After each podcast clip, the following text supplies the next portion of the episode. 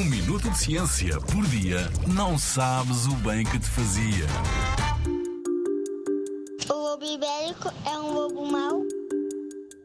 Era uma vez três porquinhos que viviam com muito medo dos lobos. Era uma vez uma menina de capuz vermelho que foi visitar a sua avó e foi apanhada por um lobo. E era uma vez um rapaz chamado Pedro, pastor de ovelhas, e que foram atacadas por um lobo. Nestes contos, o lobo é sempre o vilão. Será que os lobos são mesmo maus?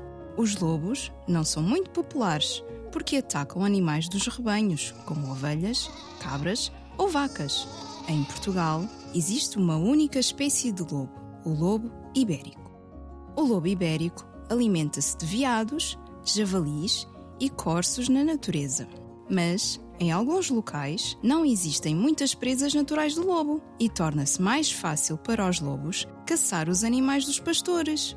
Para protegerem os seus rebanhos, muitos pastores criam armadilhas para apanhar os lobos. Muitos acabam por morrer.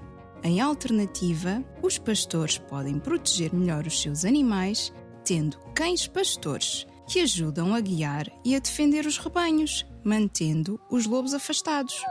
O lobo ibérico é uma espécie que está em perigo e precisa de ser protegida por ser um predador muito importante nos ecossistemas. Os lobos alimentam-se de animais mortos, evitando a transmissão de doenças.